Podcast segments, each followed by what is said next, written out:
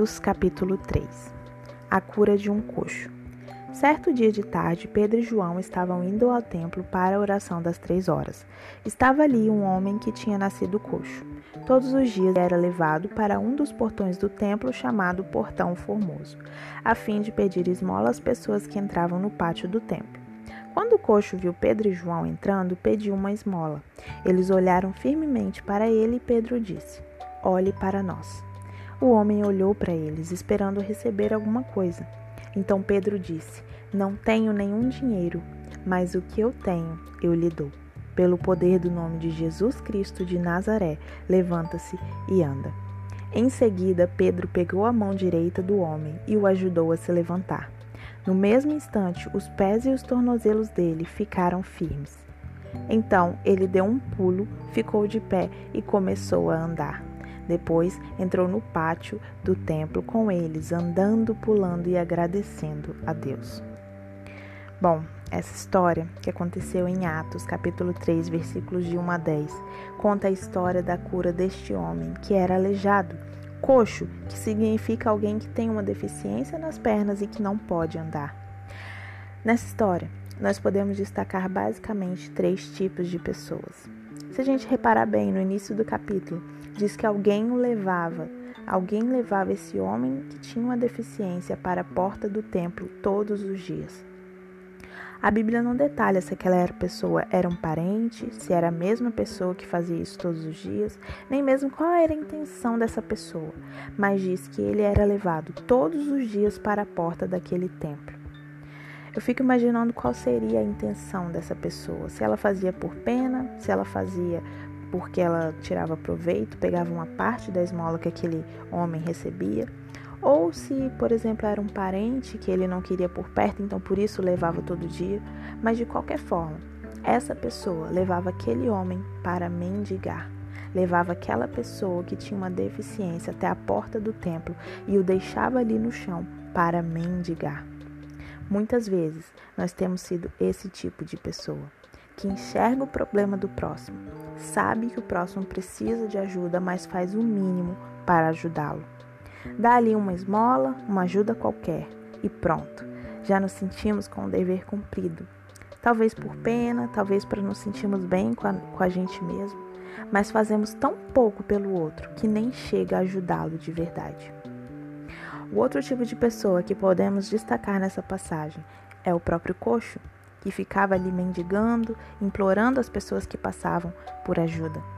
Às vezes nós temos tido um problema, qualquer tipo de problema, e temos procurado ajuda nos lugares errados. Temos procurado ajuda na bebida, nas festas, nos bens materiais, comprando, comprando, comprando, tentando preencher o nosso vazio com prazeres momentâneos, tentando resolver o nosso problema, a nossa deficiência, procurando ajuda às vezes em um relacionamento, projetando em outra pessoa a solução para esses problemas, implorando, mendigando uma solução, mas pedindo ajuda para as pessoas erradas, procurando ajuda no lugar errado, porque o único que é capaz de curar a nossa deficiência e preencher o nosso vazio é Jesus Cristo que não nos dá uma alegria momentânea como a bebida, como bens materiais, como dinheiro, mas nos dá alegria eterna. E o terceiro tipo de pessoa que nós podemos destacar nessa passagem foram Pedro e João. Eles estavam passando ali na porta do templo para ir orar, quando aquele mendigo implorou ajuda. E eles pararam e o enxergaram a Bíblia diz que eles olharam firmemente para aquele homem e falaram: Olhe para nós. Quantas vezes nós já desviamos o olhar, já atravessamos a calçada, já ignoramos pessoas, mendigos, pessoas pedintes na rua? Quantas vezes nós já fizemos esse tipo de atitude? Mas Pedro e João pararam e olharam para aquele homem que talvez estivesse mendigando de cabeça baixa por estar humilhado ali naquela situação. Mas Pedro falou: Olhe para nós. E olhou firmemente nos olhos e disse: Eu não tenho dinheiro algum, mas o que eu tenho eu te dou. Pelo poder do nome de Jesus Cristo de Nazaré, levanta-se e anda. O que nós temos para oferecer para os outros? O que nós temos dado de bom para os outros? Se nós falarmos para alguém, olhe para nós, o que essa pessoa vai enxergar? Será que ela vai enxergar apenas o nosso trabalho, os nossos bens materiais que nós temos corrido atrás dia após dia, o nosso dinheiro? Ou será que essa pessoa vai enxergar algo de bom, algo que vá acrescentar na vida dela? O que nós temos oferecido de bom para os outros? Pedro e João ofereceram aquilo, a única coisa que eles tinham de melhor para oferecer, que foi a graça de Jesus, que compartilharam ali naquele momento e ajudaram aquele homem a se levantar e aquele homem foi curado. Que tipo de pessoa nós temos sido? A pessoa que dá esmolas, que ajuda de qualquer forma, mas na verdade não está ajudando coisa nenhuma?